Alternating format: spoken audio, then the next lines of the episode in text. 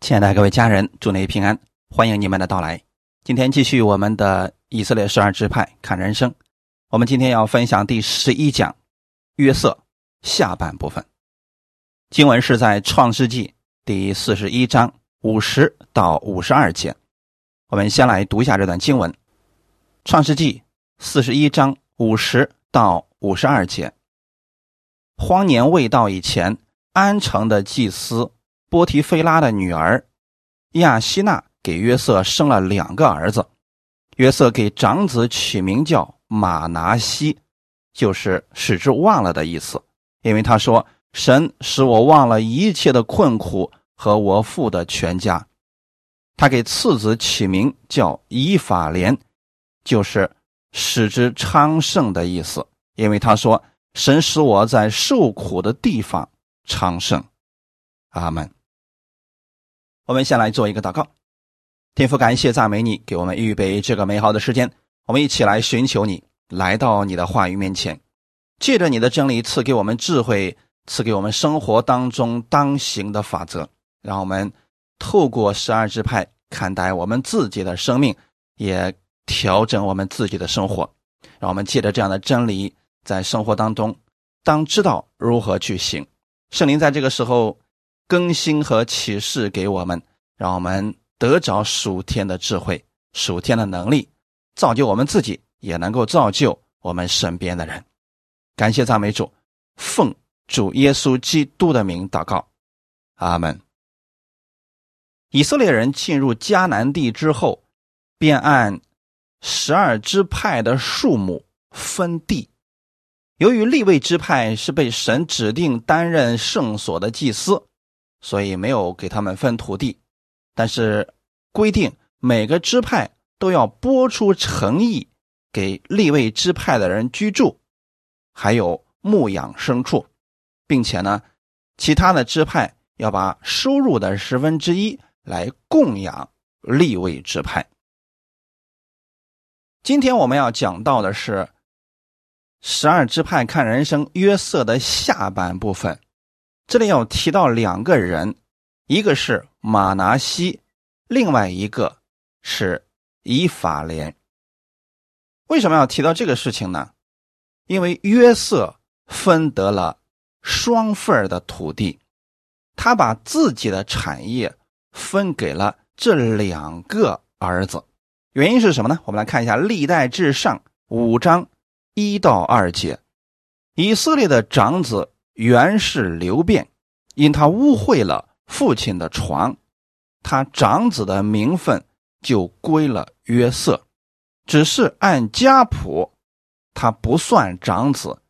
犹大胜过一切弟兄，君王是从他而出，长子的名分却归约瑟。在这两节经文当中，特别提到了长子的名分归了。约瑟，过去我们给大家讲过，如果是长子，他不仅仅拥有分配双份产业的这个权利，他还有带领全族的人共同的进入兴盛的责任。很明显，约瑟拥有这个能力。原因是什么呢？刘辩。他本来是长子，结果因为自己的行为糟糕，失去了这个名分，所以这个名分就归到了约瑟的名下。约瑟因此分有双份的产业，但约瑟自己并没有继承，而是由他的两个儿子马拿西与以法莲来共分这两份产业。于是迦南地就由十个支派与两个半支派所平分。也就是说呢，马拿西和以法莲这双份的产业算作是一个支派，那么他们两个人都被称为是半支派。为什么是十个支派与两个半支派呢？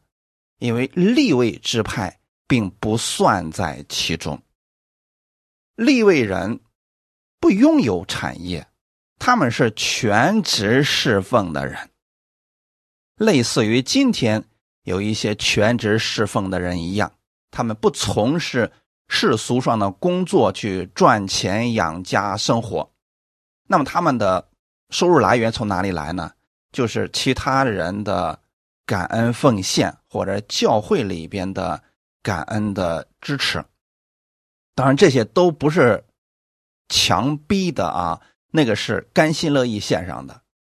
那么有人就说，那会不会出现这种情况？就是别人不愿意献的时候呢，他们就没有呢？哎，是有这种情况的。比如在圣经里边提到的世世时代啊，那个时候呢，以色列百姓啊就不愿意再供应利未人了。这利未人因为没有自己的地业，他没有办法呢，就不在圣殿里边服侍了啊，就跑到别的地方去。谁家有钱就去给谁家里边当祭司。所以整个体系全部混乱，那这种混乱的情况之下，有什么样的后果呢？就是大家都不蒙福了。因为神的祝福的法则是什么呢？就是以色列其他的十一个支派供应立位支派，立位支派全心侍奉神，从神那里获取祝福给以色列所有的人。哎，这样的话。就是符合神的这个祝福的原则，但如果大家都不遵守的话，其实是大家都不蒙福了。因此啊，实际上算起来，这里边一共有十三份就是严格来讲应该是十三个支派啊。只不过呢，约瑟的两个儿子他们都是属于半支派，所以从整体上来看还是。十二支派，以色列应该拥有十二支派，这是神的旨意。因为十二呢是一个完全数，所以我们今天要讲到的就是两个半支派马拿西与以法莲，他们继承的是从约瑟而来的那双份的产业，因此被称为半支派。那到后来的时候啊。所罗门之后，他的王国分成了北以色列和南犹大，但支派和以法莲支派生活的地方就是两国接壤的地方。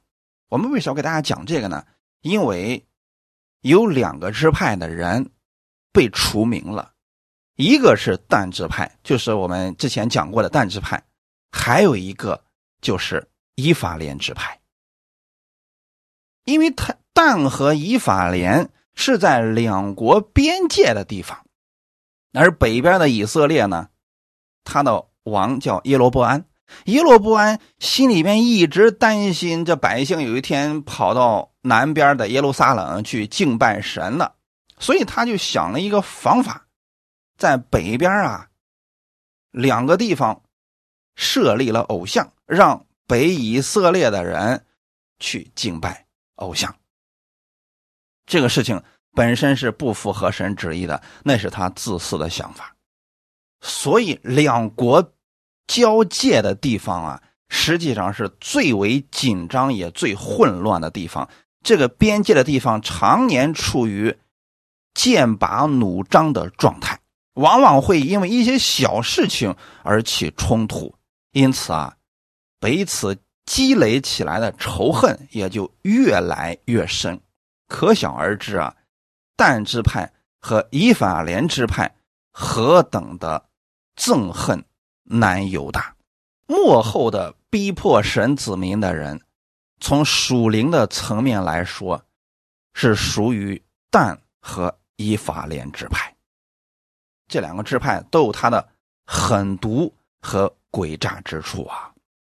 也就是我们通常所说的属律法的逼迫属灵的，我们在启示录第七章再次看到了属灵的十二支派，但是没有但支派和以法莲支派，为什么会这样呢？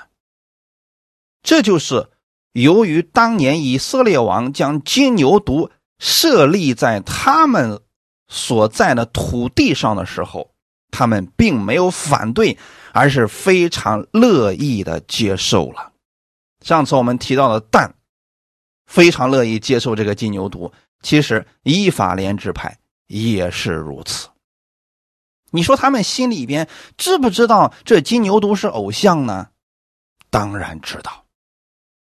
所以明明知道这个是错的，明明知道这是偶像之物，但是为了他们心里的私欲，因为他们记恨犹大，所以他们不惜昧着良心，与北以色列王狼狈为奸，宁愿将整个北。以色列的同胞们都陷在罪里，这个是非常可恶的事情。那今天又有多少在律法下的人是这种心态呢？他明明知道某些是真理，可就是不希望信徒明白，他非得把这个扭曲成为律法，为的是什么呢？他不希望信徒离开他了，跑了。更不希望这群羊群得着了丰盛的生命，超越了他。这些人都有一个特点，就是喜欢掌控着这些人。就像耶稣来的时候，他看到的当时以色列百姓，就像没有牧人的羊群一样流离失所。可是当时的法利赛人、文士、祭司长。他们并不关心这群羊群的生命，他只是为了从这群羊群身上得着更多，如同现在的但支派和依法连支派一样。所以，透过这些事情，我们可以看出来啊，他们最后被神除名是有原因的，神是公义的呀。从属灵的层面上来讲。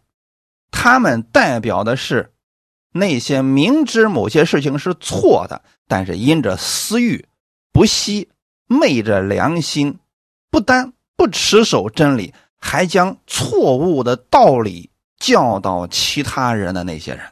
所以在属灵的祝福上，他们没有份我们来看一下相关的经文。但支派呢，因为我们之前特别讲了一篇。大家已经很清楚了。今天我们重点给大家分享以法莲。耶利米书第四章十四到十五节：耶路撒冷啊，你当洗去心中的恶，使你可以得救。恶念存在你心里，要到几时呢？有声音从但传扬，从以法莲山报祸患。虽然说南边的耶路撒冷还有北边的以色列，他们都犯罪了，但相比之下，但拜金牛犊的这个罪恶更大，以法连山所传出来的祸患更大，因为他们不惜把自己的同胞置于死地，不让他们明白真理。这就类似于是什么？就像耶稣对那些假冒伪善的文士和法利赛人对他们所说的话语一样，说你们有祸了，因为你们不愿意进天国，你们还堵在门口啊，不让别人进去，你们勾引那么多的人，让他们都成为地狱之子，所以你们受的刑罚更重。今天我们。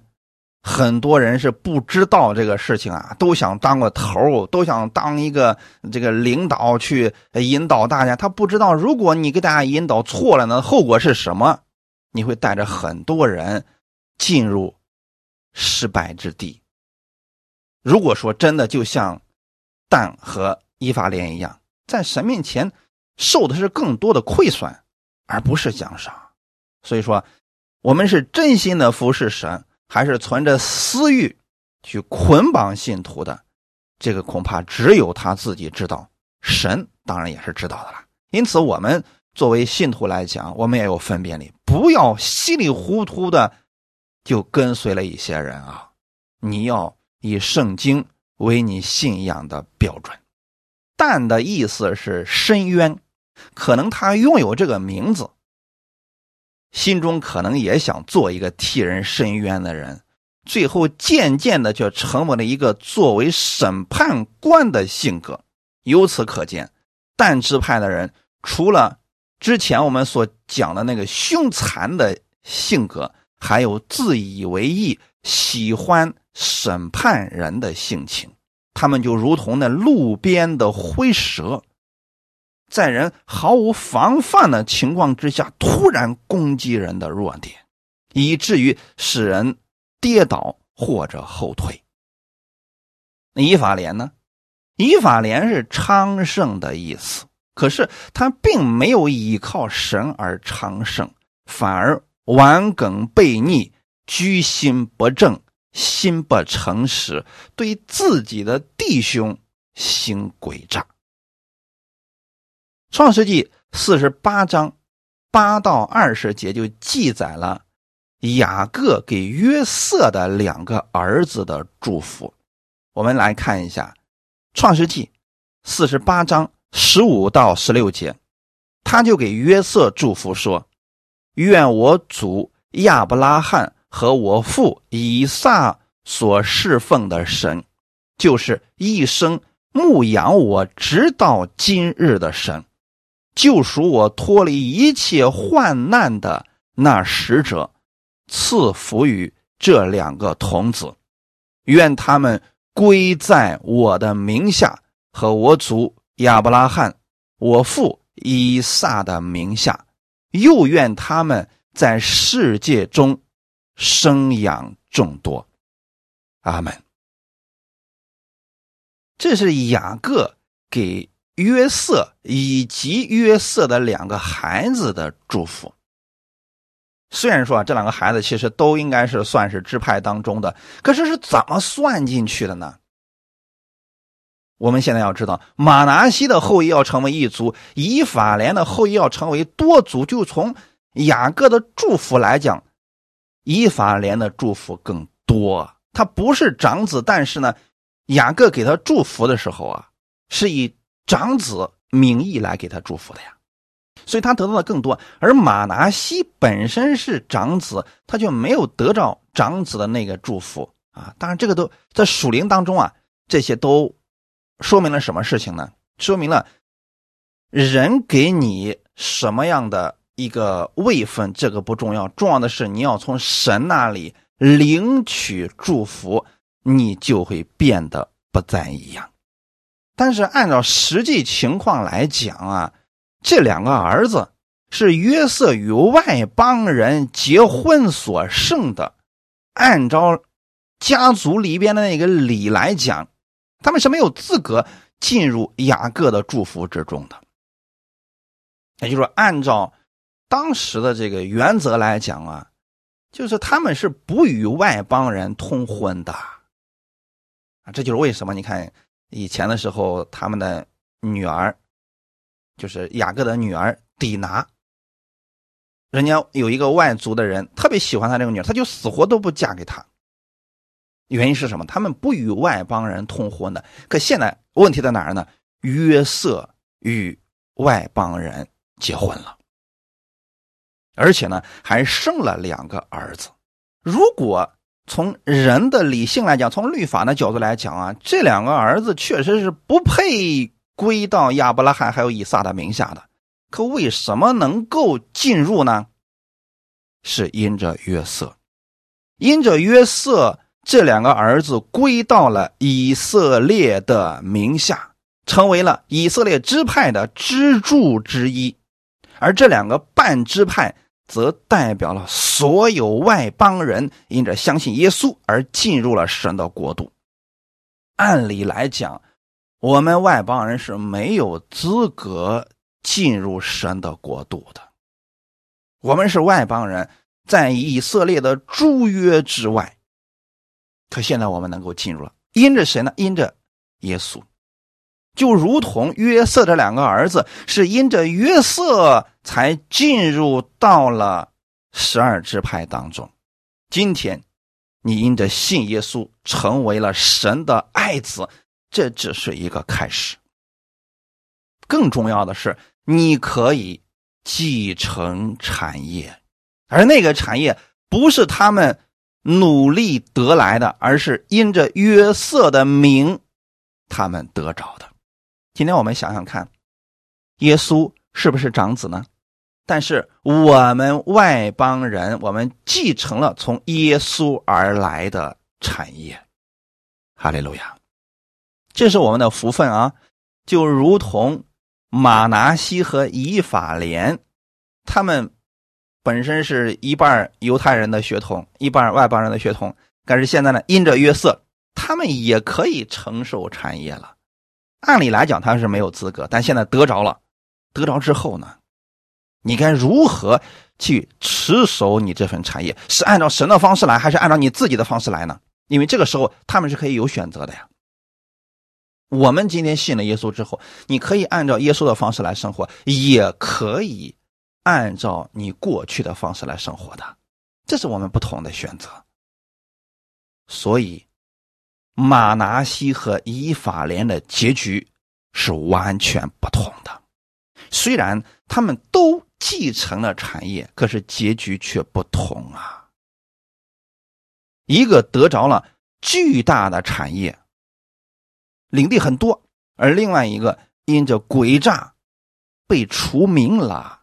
这也显出了神的公义和慈爱其实是并存的。今天有很多人其实是走向了一个偏激的地步。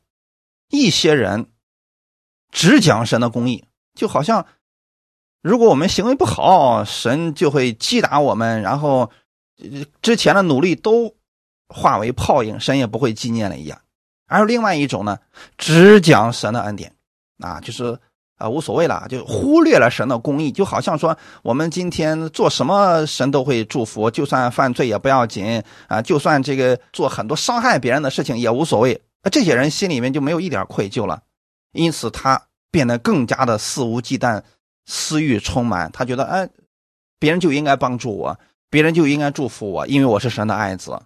其实这两者都是偏激的，神的公义和慈爱是并存的。我希望大家在这一块呢，能够平衡的来领受。一旦人违背了神的某些原则的时候，这个祝福是得不着的。你比如说，今天我们很多人他说信心，结果这个信心呢，其实是变成了一种幻想啊，就是说我什么都不用干，我就等着呃天上掉馅饼，就等着这个别人帮助我。我现在有了债务，我也不想着去工作啊，去去怎么样来还清债务，我就想着哎，谁突然有一天出现到我家里边，然后超自然的给我还清这个债务，那我就好了。这个其实不叫信心，这叫幻想。我们不是说。不会出现那个哦，这个我们有了债务的时候，别人突然有一天替我们还清这种情况，这个是有，但你不能等着这个事情发生，因为神不一定非得通过这种方式，超自然的方式，天天五饼二鱼变出来，不是这样的。我们读新约的四个福音书就可以看出来，耶稣行五饼二鱼这种方式并不多啊，平时还是要靠着大家的这个奉献、辛勤的献上。门徒们才有吃的的啊，啊，那是一个特殊的环境之下才产生的啊。神有那样的能力，但是神不经常使用那样的事情啊。所以我们今天很多人是把特殊的一些事情，非得要当成平常的，这个是不正确的。就如同今天我们要讲的这个以法莲一样，以法莲他得着从神而来那个祝福之后，他并没有珍惜。我们来看一下诗篇七十八篇九到十一节。以法莲的子孙带着兵器，拿着弓，临阵之日转身退后。他们不遵守神的约，不肯照他的律法行，又忘记他所行的和他显给他们奇妙的作为。这里讲到了什么呢？以法莲人自作聪明啊，很诡诈的呀！敌人来偷袭了。现在呢，别的支派说你跟我一块去攻打敌人吧。啊，以法莲说好的啊。结果呢，以法莲的子孙们带着兵器，拿着弓，马上就要上战场了。哎，人家跑了。你想想看，如果你身边有这么一个人，你会如何？你跟他都达成协议了，说我们一块去做某件事情。好，在现场的时候，人家跑了。你说遇到这样的不遵守约定的人，你怎么可能跟他继续再合作呢？假如你遇到这样一些童工，好，结果呢，明天是主日了，今天人家说了，我不干了，走了，把这所有的摊子扔给你，这说明什么呀？那是有心故意为之的。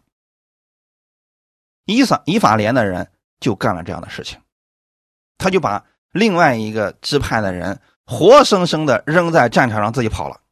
那么你想想看，这种情况之下，神不施行他的公义吗？所以在这里，神就特别的提到这个事情，他们不遵守神的约。我们跟人之间。立定合约，看起来我们好像是跟人之间立了共同的约束，要去履行什么事情，实际上是跟神立的约呀。因此，我们与人所说的承诺一定要完成。那不仅仅是在人面前说的，你还是在神面前说的呀。可是有多少信徒今天还记得这个事情呢？很多人就信口雌黄，我今天可以答应你，我明天就可以反悔。你看这样的人是不是欠的很多呀？你说这样的人他还想得着从神而来的祝福，又怎么可能呢？所以说，你若是遇到你身边的人，有些人就像以法莲这样的，多行诡诈，那无论他做什么，其实都是做不成的。如果是做生意，我们讲究的是诚信，什么意思呢？我跟你说好了这个事儿，那我就一定会完成，哪怕我自己吃亏，我也会完成。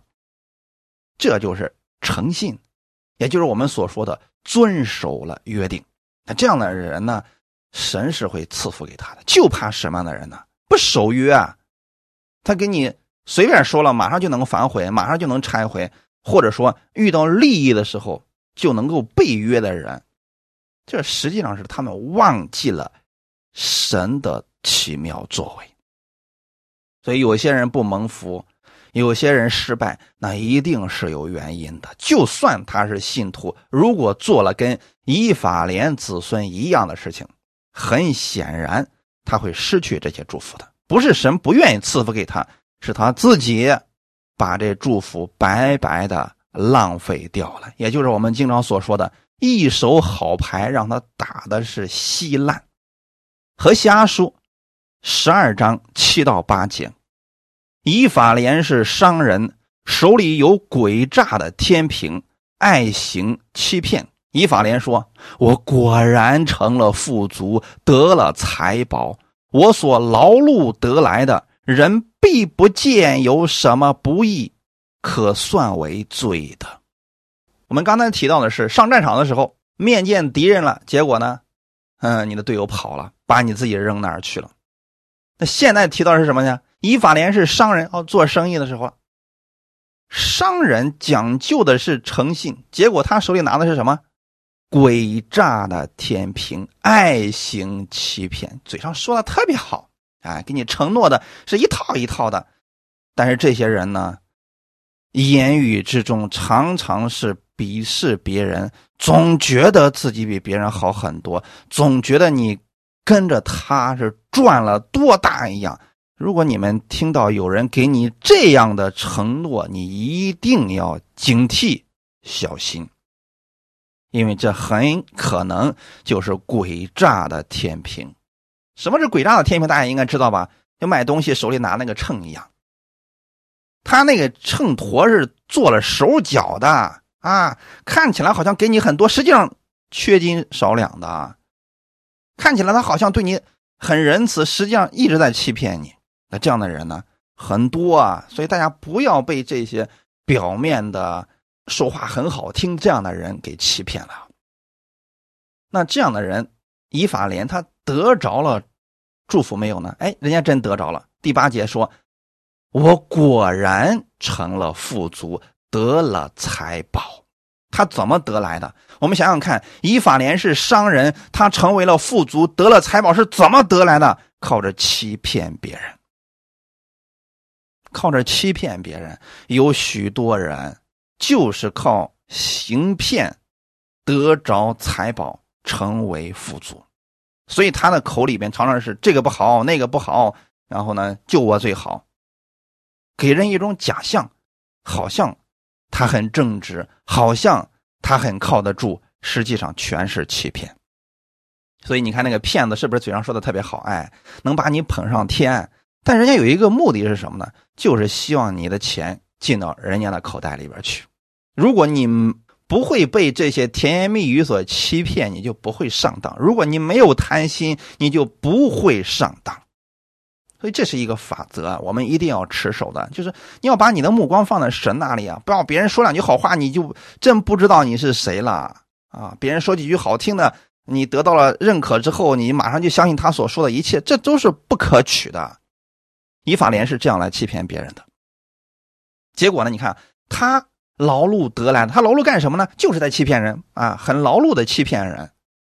结果骗完之后呢，人还看不出他有什么不义，看不出他是有罪的，说明人家的手段极其的高明。在现今这个社会当中啊，真正的骗术高手，确实是像伊法莲这样的人。骗完你之后，你还给人家数钱呢，还一边夸奖着别人呢，反而是那些真心待你的，他会提出你的缺点，甚至说劝告你不要做一些事情的时候，你还挺烦他的。这样的人是真心对待你的。如果一个人只说你的好处，天天这么夸奖你，一定是有不可告人的目的的。因为我每每个人其实都是有问题的，都是有软弱的，怎么可能像别人口里所说的啊？你是最棒的，你是无敌的啊？你是最优秀的？怎么可能会是这样的情况呢？那是耶稣，不是我们。以法莲，现在大家知道为什么他最后失去了他这一切吗？因为他用诡诈。对待别人，爱行欺骗，已经成为了他的习惯了。虽然他得了富足，但是他失去了属天的祝福，失去了生命。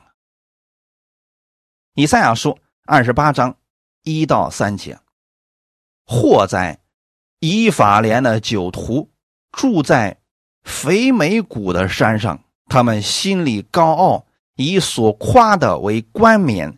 犹如江残之花，看呐，主有一大能大力者，像一阵冰雹，像毁灭的暴风，像仗义的大水。他必用手将冠冕摔落于地。以法莲高傲的酒徒，他的冠冕必被踏在脚下。阿门。这里就指出了以法莲的结局。他们为什么被除名了？他们靠诡诈、行骗得了很多的财宝，结果他们住在肥美谷的山上，心里却狂妄不止，以自己欺骗所得的东西为夸口、为冠冕。神显出了他的公义，难道神不知道这些事情吗？所以今天有很多人总觉得基督徒比较好骗啊，其实有些事情我们心里非常清楚，只是呢不愿意戳穿他，只是给他留一丝面子而已呀。那神知不知道这些事情呢？当然知道的。那我们就留心的去看这些人的结局就好了。以法莲的结局如何？虽然他们骗了很多人，别人还看不出来，但是。有一大能大力者，那就是我们的神了，像一阵冰雹一样，像毁灭的暴风一样，像仗义的大水一样，他的冠冕就被夺去了，摔落于地啊！他们的高傲再也没有可夸之处了，他们的冠冕被踏在脚下。所以说啊，千万不要模仿。以法莲，以法莲这个支派的人不值得学习，结局并不好啊！各位亲爱的家人们，一定要谨慎呐！所以说，我们透过这些事，我们看到了什么呢？神在十二支派当中给我们显出了各式各样的人，不同的样子，我们要引以为戒。那些品德好的，我们要学习，比如约瑟；那些品德不好的，我们要远离。千万不要因为自己的贪心说：“哎呀，我跟着他，那我至少人家认可我，还给我呃一个什么职分给我呢？哎，千万别贪这些东西啊！这些东西都是虚浮的荣耀。有一天你失去这些的时候啊，什么都没有了。看一段经文，《罗马书》十一章二十一到二十四节：神既不爱惜原来的枝子，也必不爱惜你。可见神的恩慈和严厉，向那跌倒的人。是严厉的，像你是有恩慈的，只要你长久在他的恩慈里，不然你也要被砍下来。而且他们若不是长久不信，仍要被接上，因为神能够把他们重新接上。你是那天生的野橄榄上砍下来的，尚且逆着性得接在好橄榄上，何况？这本树的枝子要接在本树上呢。罗马书的十一章给我们到底讲了什么呢？这里边提到了两种橄榄，一种是原橄榄树，另外一种是野橄榄。其实这里预表的是以色列以及外邦人，以色列人。他们就是原本在橄榄树上的橄榄枝子，可是因为他们狂妄自大，结果被神剪下来了。他们不要耶稣，拒绝耶稣的救恩，所以枝子被折下来了。而野橄榄，也就是外邦人，得以被接在其中，一同得着了橄榄枝的供应。用我们今天所分享的这个来讲，马拿西和以法莲就属于这野橄榄。但是因着约瑟，他们被接在了原来的橄榄树上；因着流变他的问题，约瑟成为了长子，得着了长子的名分，所以他的孩子们呢就得着了这个祝福。但是得着之后，你不可以向旧枝子夸口。为什么不能夸口呢？你得知道，你的这些祝福，不是因为你行为好你得来的，乃是因着耶稣、因着约瑟的缘故啊。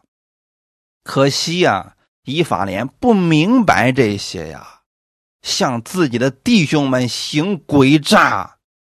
夸口狂妄，最后结局如何呢？被折下来了。所以说，我们所有的外邦人，我们应该有这个看见，不要在神面前狂妄夸口。今天无论我们取得了多大的成就，我们要知道那是神的恩典。神既不爱惜原来的枝子。也必不爱惜你，这是什么意思呢？让我们知道我们的位置啊，让我们知道我们的位分在哪里。不要张狂，也不要夸口。神的公义和恩慈一直都是并行的。二十二节说，可见神的恩慈和严厉，向那跌倒的人是严厉的。这里所说的跌倒的人是什么样的人？你可以理解为像以法莲这样的人。狂妄自大，爱行欺骗，结果呢，骗了别人东西，哎，还以此为夸口，这样的人就是跌倒。他在神看来他已经跌倒了，所以神向他们是严厉的。像你是有恩赐的，这里的你指的是什么呢？我们看到他们的时候，我们跟他们不一样，我们明白了神的恩典，知道不是我们行为好，不是我们。做的事情够多了，所以这个祝福才临到我们。那是因为神的恩典临到我们身上，神愿意赐福给我们，所以我们要长久的在神的恩典里。当人去夸口的时候，一般都会拿着自己过去所成就的东西来夸口，那个就是自义。我们看到了神的恩典是不会夸口的，因为知道那是神所赐的。既然是神所赐的，我们自己有什么可夸的呢？如果人狂妄夸口的时候，一定是在靠自己。那那个时候呢，就失去了从神而来的祝福呀！以法莲就是这样失去他们的祝福的。我们不夸口还有什么原因呢？我们知道我们是野橄榄枝子上砍下来，现在被接在这好橄榄树上，所以真没什么可夸口的。所以各位亲爱的家人们，就算你有很多恩赐，就算你有很多的能力，不要在人面前夸口，更不要看不起其他弟兄姊妹，也不要拉帮结派，因为。这些都是神所厌恶的事情。当一个人去做这样的事情的时候，他实际上就已经做了以法连人所做的事情了，对不对，弟兄姊妹？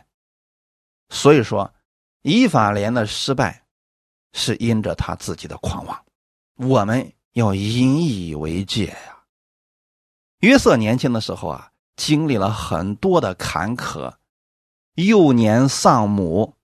哥哥们的出卖，主母的诬陷，纠正的忘恩，这些年他所受的苦比同龄人多的太多了。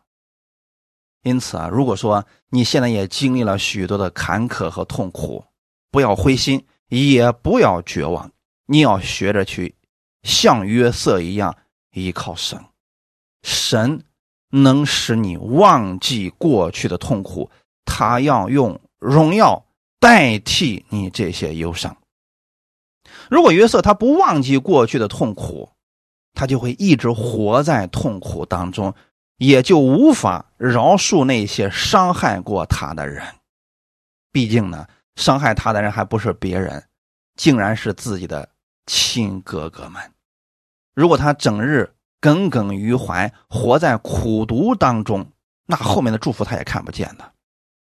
约瑟选择在凡事上仰望神，所以你会看见他给儿子起名字的时候，依然是想到了神。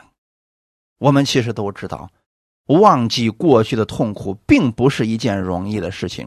他给自己的儿子起名叫马拿西。每当他呼唤马拿西的时候，他在提醒自己仰望神，忘记过去的一切痛苦。神已经赐福给他了，他用饶恕代替了忧伤。约瑟能够在埃及地被法老高升为治理全埃及的宰相，他深深的知道这一切都是神。奇妙的安排，就算哥哥们背叛了他，苦待他，但是神依然爱他。神能使咒诅变成祝福，能使坏事变成好事。他知道这一切都是神的恩典，绝不是自己有什么好行为换得了神的怜悯。虽然他有聪明，但约瑟知道，这些聪明智慧都是从神而来的，所以他精明能干、智慧聪明，他从不敢将荣耀归给自己。在这一点上，我们知道啊，马拉西是学会了，约瑟深深的知道。自己所得的成就再大，那都是神的恩典。如果我们身边的同工或者我们身边的信主的人能明白这个，神一定会把更大的荣耀嫁给他的。就怕有些人刚刚取得一丁点儿的成绩，就觉得自己天下无敌了，就觉得自己比其他人都不知高出多少倍了，后面的祝福啊，他就看不见了。神使约瑟在他受苦的地方昌盛，所以他给自己的次子以法莲起名叫昌盛。是今天这个地方过去让我忧伤，但是神使我在这个地方昌盛起来。他是要时时刻刻提醒自己不忘记神的恩典。可惜以法莲呀，因为他没受过这个苦啊。结果呢，就狂妄不止了，真就不知道自己是谁了。其实啊，从某些角度来说，人如果太顺了，年少就得志，并非什么好的事情。若是能受一些苦，历练一下自己之后，他会更加的成熟稳重，他会更珍惜从神而来的恩典。感谢主，在这一点上，约瑟真的做到了。所以说，不要在你现在遇到苦难、遇到挫折的时候就灰心绝望。这些苦难，将来有一天就能使你登上至高之处的垫脚石啊！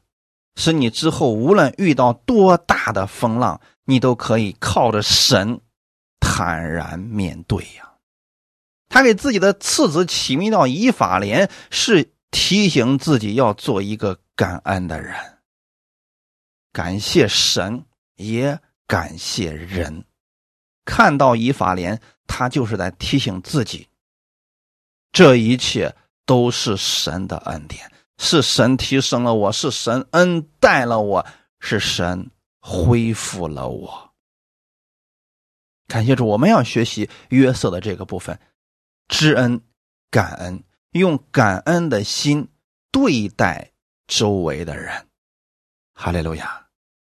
那约瑟，上次我们说了啊，他代表的是耶稣基督。我们应该效法耶稣。耶稣在某些方面，当然了，比约瑟做的就更好了，因为一个是影子，一个是实体嘛。那我们既然愿意得着耶稣那样的祝福，就要效法像耶稣一样活着。如果我们违背了跟耶稣一样的心智的话，那自然很多祝福就临不到了。不是神不愿意给，是很多人偏路了。那偏路了之后该怎么办呢？其实很简单。如果开过车的朋友使用导航，你们应该很清楚啊。如果你偏航了，那个导航就会立刻提醒你，你已偏航。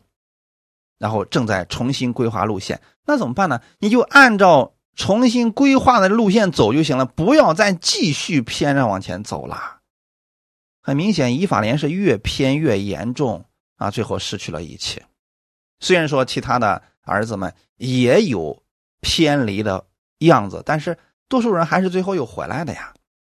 除了蛋和以法莲，感谢主。所以透过这些人，我们要学习啊。有些路啊，我们不能一抹黑一直走到底啊！明明知道是错了，还要继续往下走啊！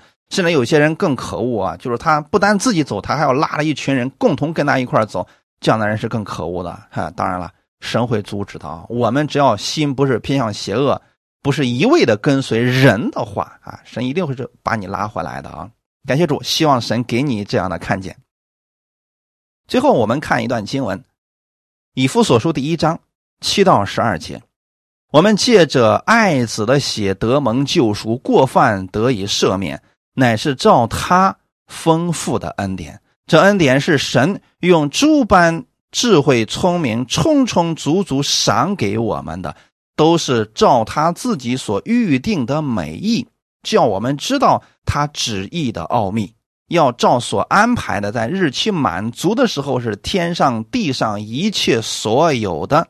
都在基督里面同归于一，我们也在他里面得了基业。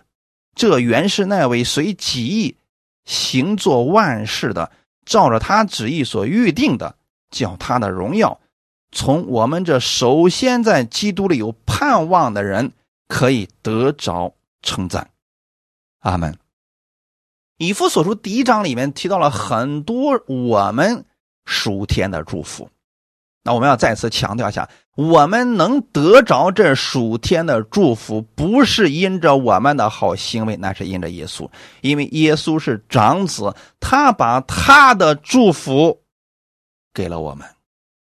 所以第七节说的很清楚，我们借着爱子的血得蒙救赎，过犯得以赦免，乃是照他丰富的恩典，就如同约瑟把自己的。祝福给了两个儿子一样，耶稣把他的祝福给了我们。如果我们常常能思想耶稣把他的祝福、把他的生命、把他的基业都给了我们的时候，我们真的没什么可夸的。这一切是他的恩典。所谓恩典，就不是靠赚来的，乃是白白所得的。那我们得着的人，应该用什么样的心态每天去生活呢？感恩的心。必须是感恩的心，你才能看见更多的恩典。这恩典里面都包括了什么呢？诸般的智慧、聪明，是不是我们最需要的东西呢？所以在生活当中，你如何去过，是靠神还是靠你自己？如果靠自己的话，一定会像以法连人那样，一定会像但支派那样。那你可以确实也会得到一些祝福，但是后患无穷啊。最后可能一无所有，但你若是选择愿意用神的聪明智慧，那你就要学习像约瑟一样，凡事依靠神，在所有的环境当中依然能看到神的引导，这就是神给我们的美意呀。